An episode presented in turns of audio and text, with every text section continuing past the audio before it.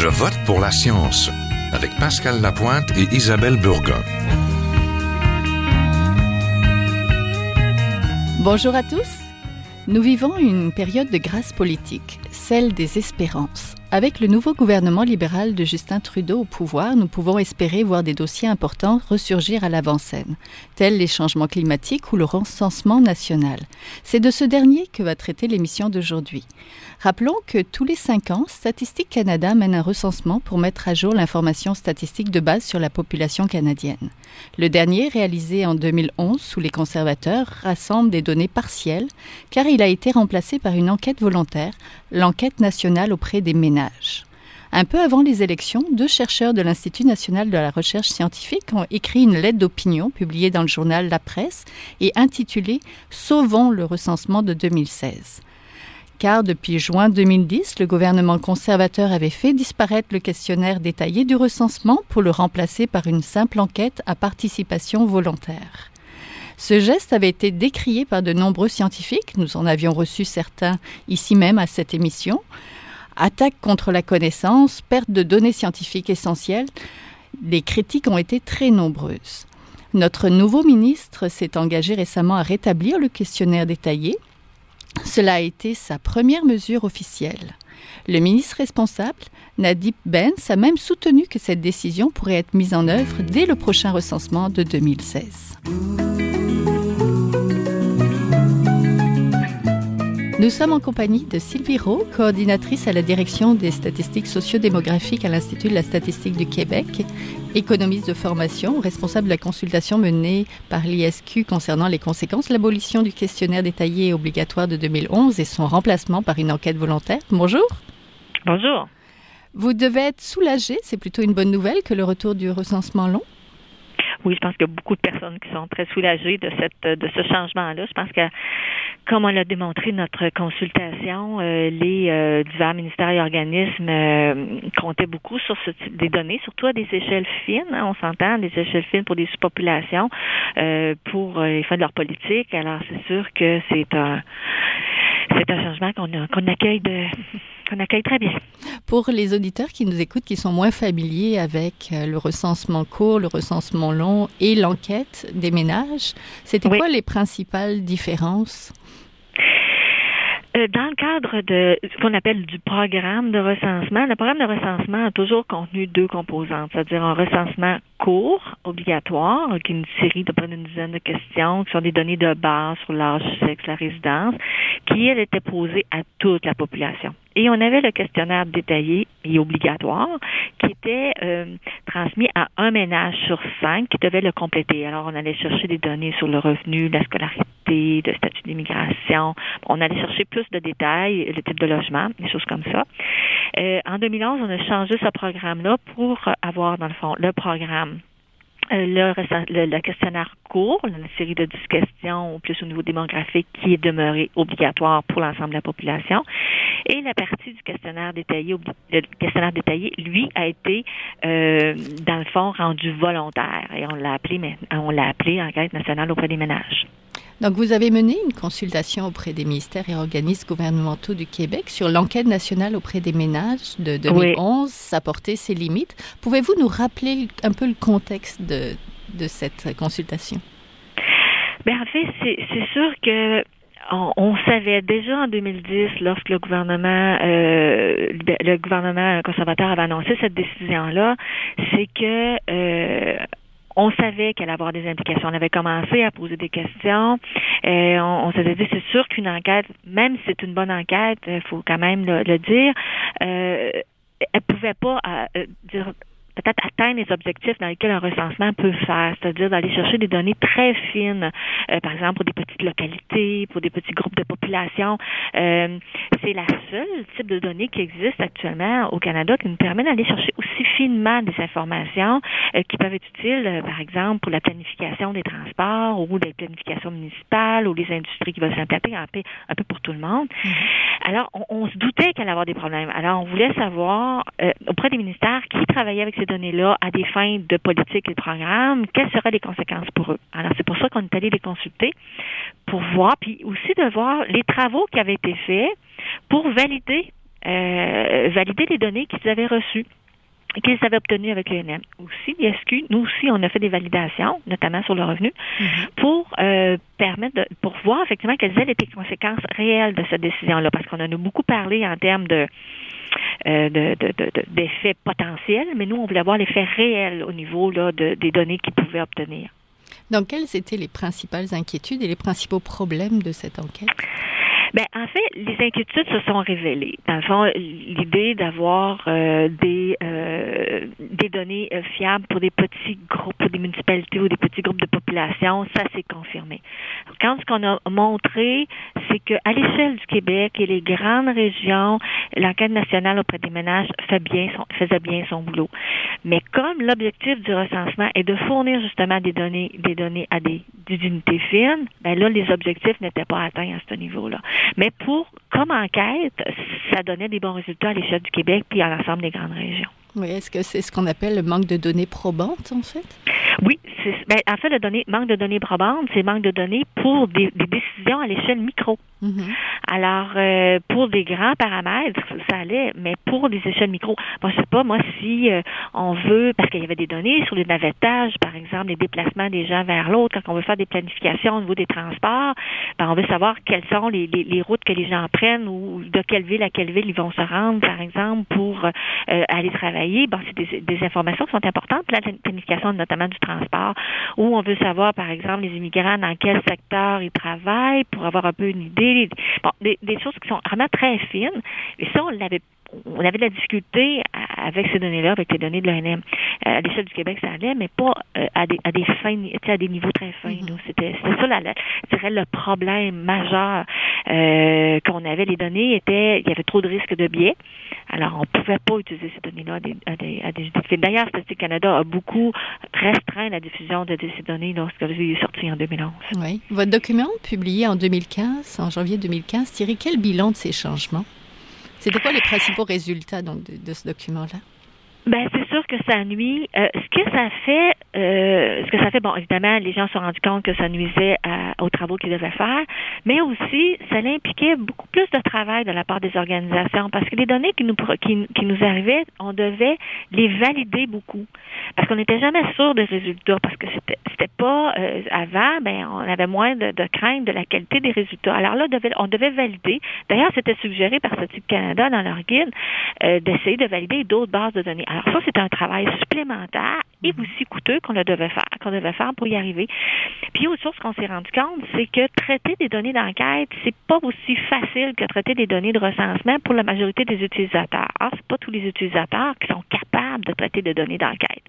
Alors ça aussi, ça a été une, ça a été, euh, ça a été beaucoup plus compliqué pour les gens. Puis ça, c'est des coûts qui se sont ajoutés aussi dans le processus, là, mis à part les coûts de, de la de, de l'application ou de, de, de fait de, de, faire ce, questionnaire-là, mais pour les utilisateurs en termes de temps. Et pour nous aussi, l'ISQ, ça a été beaucoup plus de temps supplémentaire pour essayer de voir si les données qui sortaient étaient de meilleure, étaient assez bonne qualité pour être diffusées.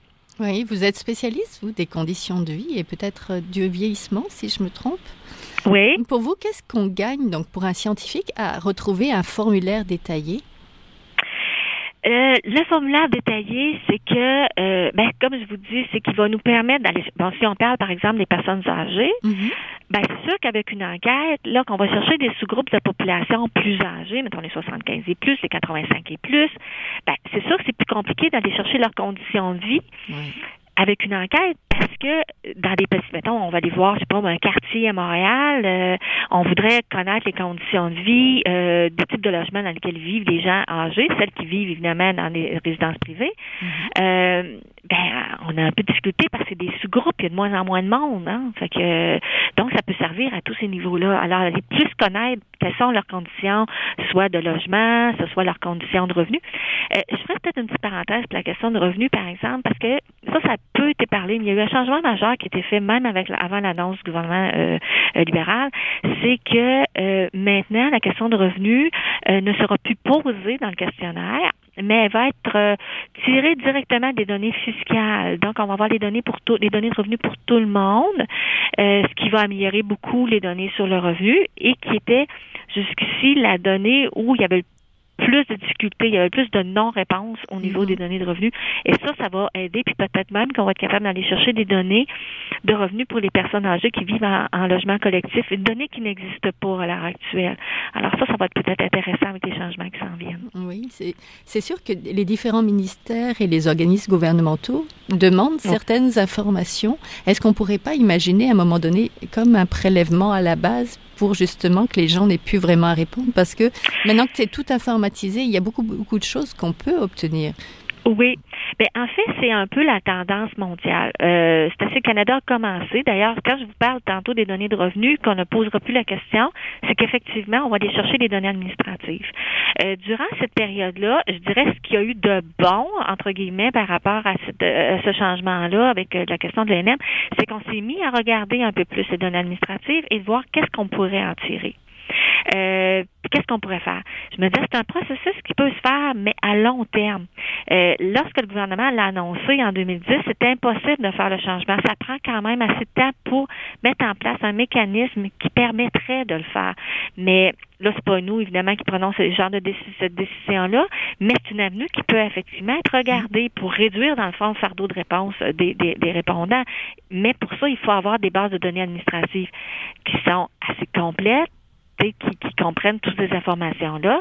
On utilise déjà des données administratives pour euh, passer, euh, par exemple, nous, à l'ISQ, on publie un bilan démographique et on se sert des données qui viennent des registres des naissances et des, des fichiers de décès, par exemple, qui sont des données administratives. On utilise ça pour pouvoir le faire.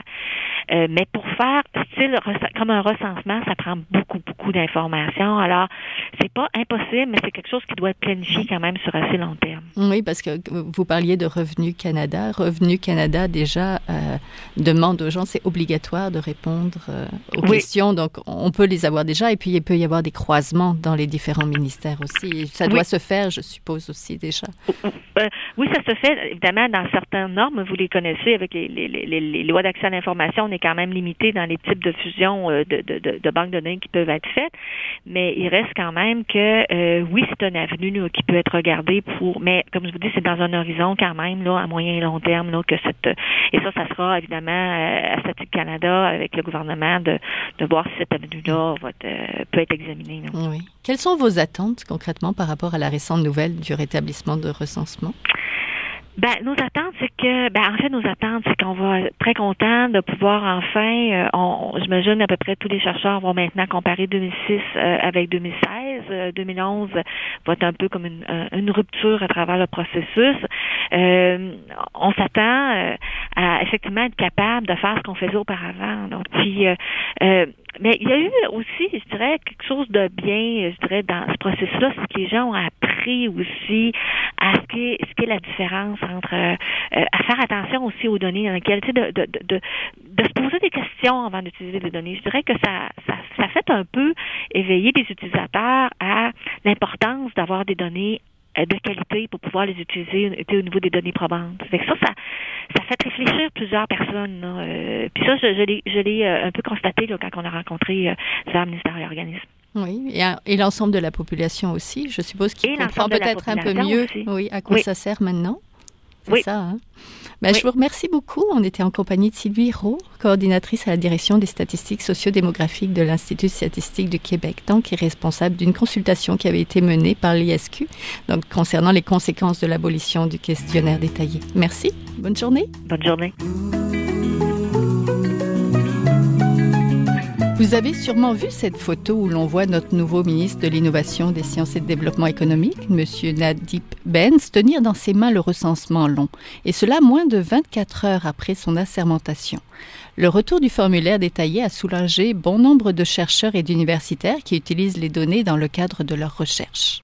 Nous rejoignons maintenant Alain Bélanger, professeur au Centre d'urbanisation, culture et société de l'Institut national de la recherche scientifique et l'un des auteurs de la lettre d'opinion. Bonjour. Bonjour. Dans la lettre que vous avez écrite dans la presse avec votre collègue Benoît Laplante, vous disiez, et je vous cite, Le gouvernement doit prendre le plus tôt possible un décret qui rétablisse le questionnaire détaillé. Prendre ce décret devrait être un des premiers gestes du nouveau gouvernement. Vous devez être satisfait?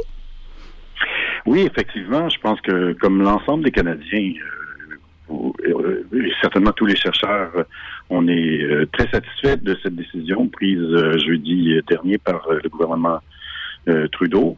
je pense que c'est une de leurs premières décisions qui, qui, qui, est prise après la sermentation de rétablir le questionnaire long euh, pour euh, assurer qu'on ait de meilleures euh, données pour bien comprendre les besoins socio-économiques de la population canadienne. Pourquoi y avait-il urgence? Ben, il y avait urgence parce que le processus de collecte des données du recensement, c'est un processus extrêmement long. C'est un processus qui dure sept ans. C'est un projet qui, qui, est planifié longtemps à l'avance. La date du recensement est fixée déjà depuis euh, à peu près cinq ans. Changer le calendrier, c'est extrêmement compliqué. Mais avant d'arriver au jour euh, de la collecte, il y a beaucoup d'opérations. Par exemple, euh, imprimer les questionnaires, imprimer la lettre d'instruction qui indique aux répondants si c'est obligatoire ou non de répondre au questionnaire. Euh, tout ça, euh, quand on fait à 7 millions d'exemplaires, euh, malgré les technologies modernes, ça prend du temps.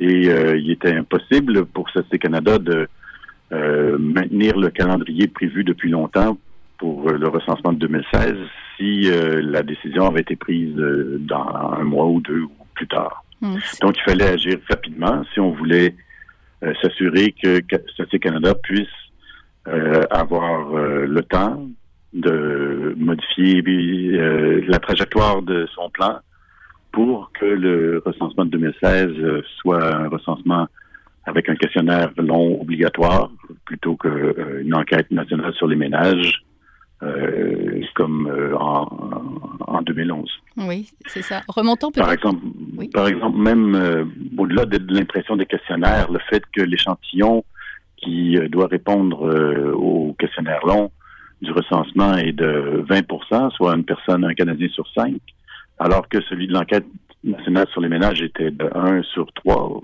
Euh, ben ça, ça, crée des, euh, des, des, changements importants dans la planification puis dans les opérations euh, de la collecte des données. Justement, parlons-en un petit peu plus en détail. Euh, que le recensement long a été remplacé par cette enquête volontaire. Qu'est-ce qui avait changé en, donc en 2011 dans votre travail? Qu'est-ce qui avait changé? Mais, mais les données n'ont pas été disponibles euh, en 2011, mais au, fur et à mesure que les données de l'enquête nationale sur les ménages de 2011 qui ont été diffusées là, au cours des 12 années qui ont suivi, ou à peu près, ou 18 mois, là, c'est le, le temps que ça prend avant de, de de préparer les données à Statistique pour euh, la diffusion, euh, on, s'apercevait au fur et à mesure que les données n'étaient pas comparables avec les tendances euh, passées ou avec celles obtenues au moins d'autres enquêtes à plusieurs niveaux. Et peut-être le, le, plus marquant, ça a été probablement la dernière des diffusions, celle sur les données qui concernaient le revenu, pour lesquelles vraiment il n'y avait pas de il y avait pas de continuité avec euh, avec euh, ce qu'on connaissait par rapport aux tendances en termes de revenus moyens ou de personnes euh, sous le seuil de faible revenu, etc. Mais même avant, avec les données qui ont été publiées sur l'immigration, on voyait, par exemple, c'est un domaine que je connais plus que le revenu, mm-hmm. le l'enquête nationale sur les ménages euh, montrait que le, nombre d'immigrants arrivés au cours des cinq dernières années était plus nombreux à venir des Philippines que de Chine, alors que les données administratives recueillies par la citoyenneté immigration lorsque les, immigrants euh, atterrissent ou arrivent au Canada euh, montraient plutôt le contraire. Donc, et, ce biais-là était probablement explicable par le fait que les euh, immigrants qui viennent des Philippines sont souvent euh, des immigrantes qui travaillent euh, dans les maisons, dans les familles, parce qu'ils sont admises par le programme d'aide familiale résidente, mm-hmm. et que le questionnaire du recensement, dans ce cas-là, a été rempli par un Canadien de naissance, bien souvent, qui va avoir cette personne, cette immigrante-là euh, euh, qui travaille chez elle.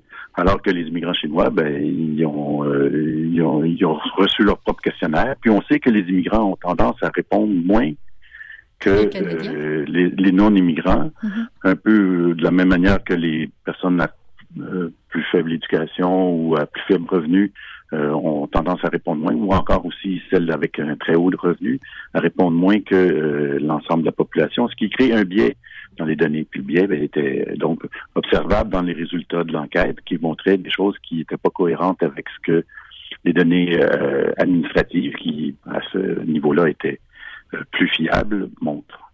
Oui, le précédent gouvernement, celui de M. Harper, avait annoncé les changements donc de 2011 en prétextant la volonté de son gouvernement de protéger la vie privée des Canadiens. Rappelons que le formulaire long du recensement pose des questions sur l'immigration, donc l'origine ethnique, les revenus, la religion. Comment considérez-vous cet argument? Ben, Je pense que c'était un argument fallacieux qui était simplement euh, le seul qui pouvait être utilisé pour euh, saboter euh, la, la, collecte de données fiables pour bien connaître euh, socio-économique de, de, la société canadienne. Je ne crois pas que ce soit un argument valable que de dire qu'on est obligé de répondre à une enquête qui demande le nombre de chambres que, que contre, contre votre maison ou votre mm-hmm. ménage soit intrusif il n'y a jamais eu dans l'histoire de Statistique Canada et des recensements de fuite de données. Euh, jamais il y a eu euh, il y a eu euh, quelqu'un qui a eu accès à des données confidentielles parce qu'elles sont confidentielles en dehors des analyses de Statistique Canada dans le passé. Puis dans la sécurité des données est extrêmement bien contrôlée par l'Agence statistique fédérale. J'en sais quelque chose. Et c'est pas, pas un, argument. un, argument. valable. Oui. Il existe un formulaire court du recensement obligatoire et envoyé à tous les ménages qui porte sur des mhm. questions de base telles euh, de la population, telles l'âge, le sexe, l'état civil. Expliquez-nous pourquoi un tel formulaire n'est pas suffisant. Mais en fait, euh, l'utilité des, euh, deux, des deux questionnaires sont bien différentes.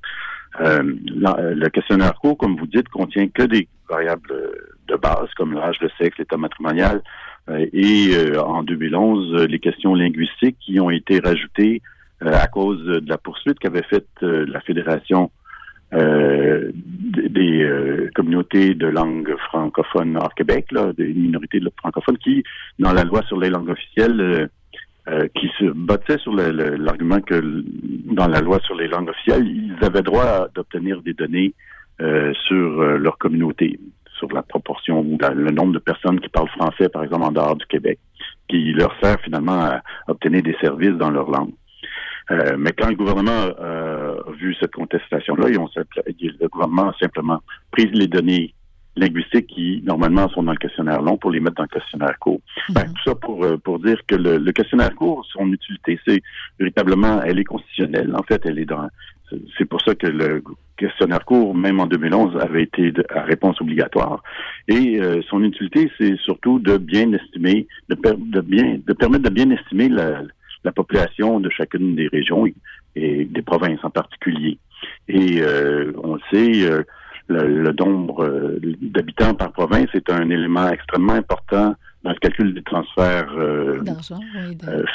fédéraux aux provinces, que ce soit les transferts en santé, ou euh, la péréquation, etc. Euh, donc, euh, c'est impossible de, de, de, de, biaiser ou de, de, faire en sorte que les données soient moins fiables pour ça. Et, ces données-là servent aussi constitutionnellement à établir le nombre de députés par province. Donc, mm-hmm. cette partie-là du questionnaire avait encore son caractère obligatoire en 2011 malgré le gouvernement L'autre euh, euh, questionnaire, le questionnaire long, qui compte 40 euh, à 50 questions selon les, les, années, mm-hmm. sert plutôt à faire un portrait socio-économique détaillé de la population canadienne à toutes les échelles géographiques, même les, des quartiers, par exemple, d'une ville ou les petites municipalités rurales. un portrait qui n'est pas possible d'obtenir autrement que par une vaste enquête comme celle qui est le recensement, parce que la taille d'un échantillon d'une enquête normale va être trop petite pour obtenir suffisamment de répondants dans une région où il y a peu d'habitants. Donc ça, c'est une des raisons principales pour avoir euh, le recensement, c'est de dresser un portrait socio-économique de la population canadienne euh, à toutes les échelles géographiques, à l'échelle géographique la plus fine possible. De plus, les données euh, servent aussi à pondérer les autres enquêtes que va faire Statistique Canada, par exemple l'enquête sociale générale ou encore l'enquête sur la population active. Ce sont des enquêtes qui, euh, qui utilisent finalement le dernier recensement pour s'ancrer, pour s'assurer que l'échantillon qui a été qui a servi à faire l'enquête sur l'activité, par exemple, soit représentatif de l'ensemble de la population. Par exemple, euh, si dans l'échantillon de l'enquête sur la population active, on a euh, moins que 20% d'immigrants, alors que la population canadienne compte 20% d'immigrants pour faire des chiffrons, euh, mais on va réajuster les poids de, de l'enquête pour que euh, l'échantillon soit représentatif de la population canadienne. Alors, si euh, le questionnaire-là n'est pas obligatoire, comme ce fut le cas en 2011, on risque d'avoir des données biaisées, c'est-à-dire qu'elles ne sont pas représentatives de la, population. Avoir euh, une estimation des immigrants, euh, si, si, les immigrants tendent à répondre moins, ben, il, y en aura moins. Euh, leur poids sera moins. Si les personnes avec un niveau d'éducation plus faible répondent moins, mais il y en aura moins malgré les corrections faites par Statistique Canada. Puis ces corrections-là ne peuvent pas être aussi euh, bonne que la, réalité prise par un questionnaire euh, non obligatoire. Peut-on voir euh, la récente nouvelle de rétablir le recensement long comme un geste symbolique du gouvernement Trudeau de miser à nouveau sur la science, d'après vous? Ben, je pense que c'est un de ces gestes, mais le fait déjà qu'il y a deux ministres avec un ministre de la science qui, qui, qui est un poste, un nouveau poste, puis aussi je me souviens plus exactement l'autre ministre qui a aussi euh, environnement des responsabilités au niveau du environnement et changement, et changement climatique. Mm -hmm. c'est des changements extrêmement importants par rapport à, juste dans le titre, l'intitulé des ministères, c'est des changements extrêmement importants pour euh, par rapport au, au, gouvernement précédent. Oui, puis ça a été le premier geste du gouvernement posé, donc de le rétablir aussi. Donc oui, c'est encourageant, certainement. Euh, et puis, je pense que qu'une partie de la campagne électorale et la plateforme du Parti libéral euh, insistait beaucoup sur ce point-là, que de rétablir euh, la science et, et euh, la connaissance, finalement, plutôt que l'idéologie et le dogmatisme au premier plan pour prendre des décisions. Ben, merci beaucoup. Nous étions en compagnie d'Alain Bélanger, professeur au Centre Urbanisation, Culture et Société de l'Institut national de la recherche scientifique et donc l'un des auteurs de la lettre d'opinion dont on va vous mettre le lien. Merci. Ben, je vous remercie beaucoup. Merci. À bientôt. C'est tout pour cette semaine. Je vote pour la science est une production de l'agence Science Presse avec Radio VM à la régie Serge Plaisance. Vous pouvez réécouter cette émission et les précédentes sur le site de Radio VM et sur celui de l'agence Science Presse et nous suivre bien sûr sur Twitter. À la semaine prochaine. Jin Hua est un chercheur typique de ceux pour qui les progrès de la bioinformatique ont préséance sur le sens biologique et pour qui la grosse science constitue la seule logique, on y parle de génome, de transcriptome et de splice.